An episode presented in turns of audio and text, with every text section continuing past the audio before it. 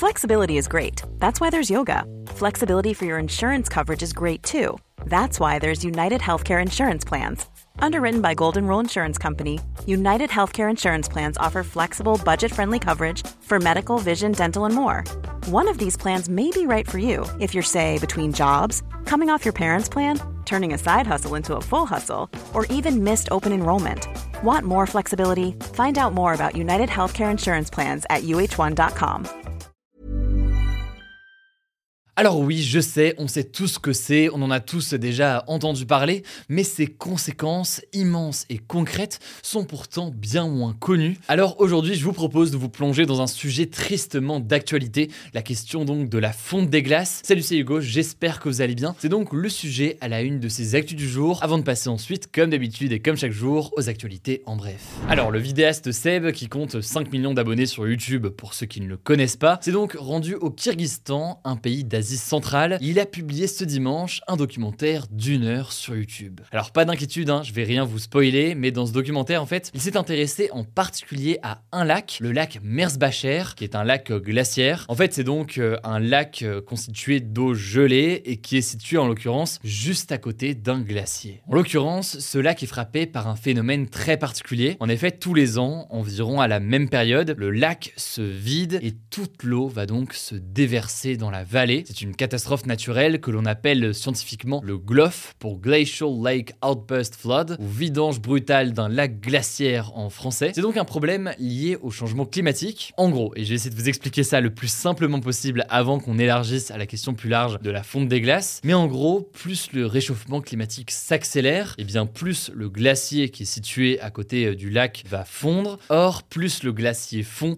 plus le lac glaciaire qui est situé à proximité se remplit vite. Donc plus fréquemment, eh bien, le lac déverse ensuite de l'eau à un débit plus important. La conséquence donc, c'est qu'on a un lac glaciaire qui se vide de plus en plus fréquemment et donc c'est une menace directe pour les populations alentours. Ça va augmenter de façon très importante les risques d'inondation et perturber encore plus l'accès de la population à l'eau. Bon, mais le truc, c'est que ce phénomène du GLOF, il est encore assez mal compris par les scientifiques aujourd'hui euh, dans le détail. Et donc euh, là, Seb, dans son documentaire, a accompagné des scientifiques qui réalisent des observations dans les galeries du glacier pour tenter de mieux comprendre ce phénomène très problématique donc. Et ça a d'ailleurs donné lieu à des images assez folles. Bref, je vais pas rentrer dans les détails de ce lac. Je vous invite pour ça à voir le documentaire de Seb qui est excellent, permet de découvrir tout ça. Je vous mets le lien en description. Mais par contre, je me dis que c'est l'occasion d'aborder un problème et une question plus large. La question donc de la fonte des glaces dont on entend à la fois beaucoup parler et en même temps sans comprendre forcément les conséquences derrière. En effet, il faut savoir que la moitié des glaciers dans le monde pourrait disparaître d'ici 2100, le tout si on n'agit pas euh, beaucoup plus pour lutter contre le changement climatique. C'est ce qu'indique un rapport qui a été publié en novembre dernier par l'UNESCO. La conséquence la plus évidente et la plus connue, disons aujourd'hui, c'est que cette fonte des glaciers liée au réchauffement climatique, elle va contribuer à la montée du niveau des océans. Tout cela menace forcément tous les habitants qui sont euh, proches des côtes, mais ça n'est pas tout, il y a d'autres conséquences. Deuxième conséquence, elle aussi assez évidente, c'est la question de la biodiversité et des espèces animales et végétales qui se développent sur ou autour de ces glaciers qui sont directement menacés. Ensuite, la fonte des glaces pourrait menacer à terme de dérégler complètement le cycle de l'eau. Et là, en l'occurrence, ce qu'on voit dans le documentaire de Seb, c'est un exemple assez euh, marquant. En effet, pendant longtemps, il y avait une forme de cycle assez classique entre ce glacier et ce lac glaciaire qui est juste à côté, ce qui fait que ça posait pas énormément euh, de problèmes. Mais là, en l'occurrence, avec eh bien, la fonte des glaces, eh bien, ce lac se retrouve chargé plus souvent et ça a donc des conséquences en matière d'inondation et en matière plus largement d'accès à l'eau. Il faut dire hein, que tout ça se déroule à une vitesse extrêmement rapide. Un spécialiste le rappelle justement dans le documentaire de Seb. On n'a jamais émis autant de CO2 dans le monde. Conséquence, la planète poursuit son réchauffement et ça va donc perturber tout ça. Alors face à cela, la solution pour limiter la fonte des glaces, c'est de réduire nos émissions de gaz à effet de serre, donc notamment notre consommation d'énergie fossile comme le pétrole ou encore le gaz. Mais ça ça passe aussi, par exemple, par la réduction de certains aliments, comme la consommation de viande. Et ce documentaire de Seb illustre aussi l'importance de la sensibilisation et de l'éducation dans la lutte contre le changement climatique. Seb en parle avec cette citation On protège ce qu'on aime et on aime ce qu'on connaît. C'est donc une citation du commandant Jacques Cousteau qui a été pionnier dans l'exploration des océans. En fait, l'un des problèmes avec le changement climatique aujourd'hui, c'est que pour beaucoup de gens, ça peut paraître encore une réalité assez lointaine ou alors juste des chiffres, des records de température, surtout quand on vit dans des villes et on voit pas nécessairement l'impact direct, en tout cas de façon euh, massive. Et donc tout cela ne donne pas forcément envie d'agir pour changer les choses. En psychologie, on a tendance à parler de proximité émotionnelle. En gros, les gens sont souvent enclins à agir face aux problèmes qui les touchent directement ou alors qu'ils voient face à eux. En journalisme d'ailleurs, on a aussi euh, l'équivalent. On entend parfois parler de loi du mort kilomètre. Alors c'est pas une loi évidemment, hein, mais c'est une règle qui dit qu'on est davantage touché par ce qui se passe près de chez nous. Et donc par exemple, certains estiment que beaucoup de personnes sont davantage touchées par le chien qui est mort dans leur rue que par des dizaines de morts qu'il peut y avoir à l'autre bout du monde. Mais le problème donc, vous l'aurez compris, c'est que ça crée des biais importants. On ne se rend pas compte des conséquences directes de nos agissements, que ce soit de façon négative ou alors de façon positive. En tout cas, je me voulais creuser ce sujet au-delà du documentaire de Seb. On a aussi posté une vidéo ce dimanche sur notre chaîne YouTube principale, notre chaîne YouTube du coup Hugo Décrypte, une vidéo qui explique tout simplement les bases du changement climatique avec les éléments à connaître absolument pour bien comprendre de quoi on parle. On a beaucoup travaillé dessus, il y a plein de données, de graphiques, tout en restant compréhensible et clair, vous inquiétez pas. D'ailleurs, merci beaucoup pour vos retours très positifs sur tout ça. Je vous mets donc le lien de toutes ces vidéos euh, en description et je laisse la parole à Blanche pour les actualités en bref. Je reviens juste après. Merci Hugo et salut tout le monde. On commence avec une première actu. La Convention citoyenne pour la fin de vie a rendu ses conclusions ce dimanche. Cette convention, elle est composée de 184 citoyens français tirés au sort qui travaillent depuis trois mois sur cette question donc de la fin de vie. Un principe similaire avait déjà été mis en place pour la transition écologique en 2019. Et donc la conclusion, c'est que cette convention est majoritairement favorable à une aide active à mourir, donc en gros permettre aux patients gravement malades de pouvoir mettre fin à leur jour avec des médicaments. En France, la loi autorise depuis 2016, je cite, une sédation profonde et continue, mais sans permettre de provoquer activement la mort. Les membres de la convention appellent donc à un changement de loi. Ceci dit, la convention veut fixer certaines conditions. Par exemple, les membres n'ont pas exprimé de position majoritaire sur les cas des mineurs. Alors Emmanuel Macron les a reçus ce matin à l'Élysée et il a demandé à l'Assemblée nationale et au Sénat de travailler sur un projet de loi sur la fin de vie d'ici la fin de l'été 2023.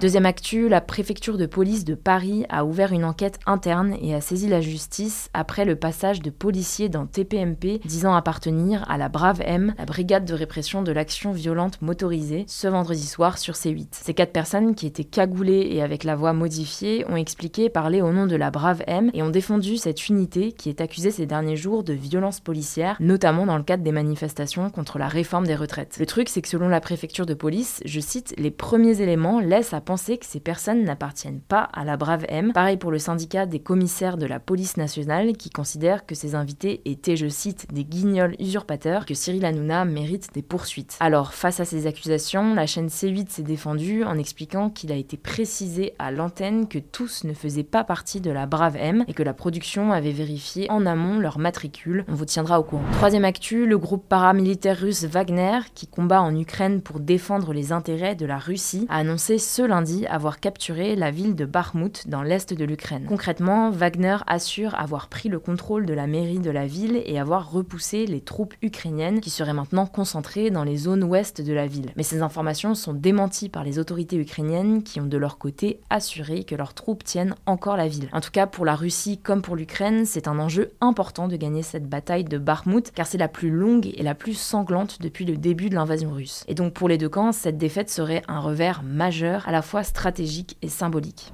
Quatrième actu, en Finlande, le chef du centre droit, Petteri Orpo, est arrivé en tête des élections législatives qui avaient lieu ce dimanche avec 48 sièges sur 200. Ce qu'il faut retenir donc, c'est que le parti socio-démocrate de l'actuelle première ministre finlandaise Sanna Marin, qui est situé plutôt à gauche, a été battu. Alors, qu'est-ce que ça signifie? Eh bien concrètement, s'il parvient à réunir une majorité au Parlement, ce qui va très certainement être le cas, Petteri Orpo va devenir Premier ministre et donc remplacer Sanna Marin, qui était à la tête du gouvernement depuis 2019. Et ensuite, deuxième chose à retenir, c'est qu'un parti nationaliste classé à l'extrême droite, qui s'appelle le Parti des Finlandais, a battu un record remportant 46 sièges sur 200. Il est d'ailleurs arrivé en deuxième position devant le parti de Sanna Marin et ses 43 sièges. Cinquième actu à Paris, ce dimanche, les Parisiens étaient appelés à voter pour ou contre le maintien des trottinettes électriques en libre service dans le cadre d'une consultation, et le résultat est sans appel. Près de 90% des habitants ont voté contre. Ceci dit, le taux de participation était de 7,46%, ce qui est critiqué par les défenseurs des trottinettes. Alors la mairie de Paris avait déjà fait savoir qu'elle suivrait l'avis des Parisiens, et donc à partir du 1er septembre, les trottinettes en libre service seront totalement interdites. Paris va ainsi devenir la seule capitale européenne à les interdire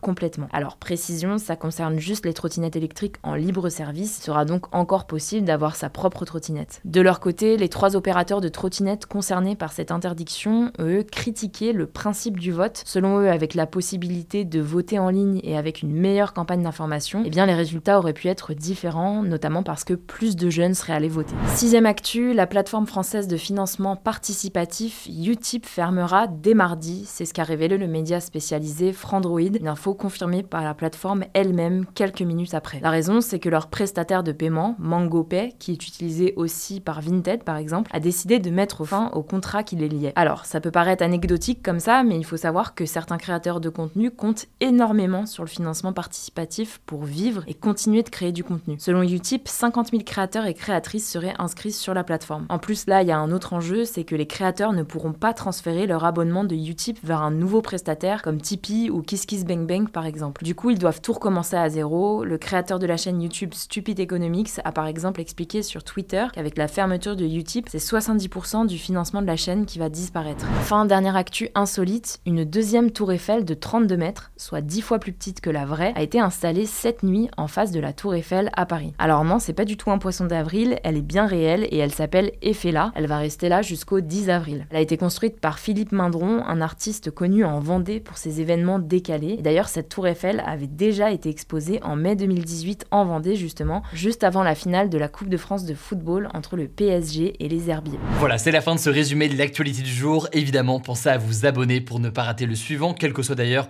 l'application que vous utilisez pour m'écouter. Rendez-vous aussi sur YouTube ou encore sur Instagram pour d'autres contenus d'actualité exclusifs. Vous le savez, le nom des comptes, c'est Hugo Décrypte. Écoutez, je crois que j'ai tout dit. Prenez soin de vous et on se dit à très vite.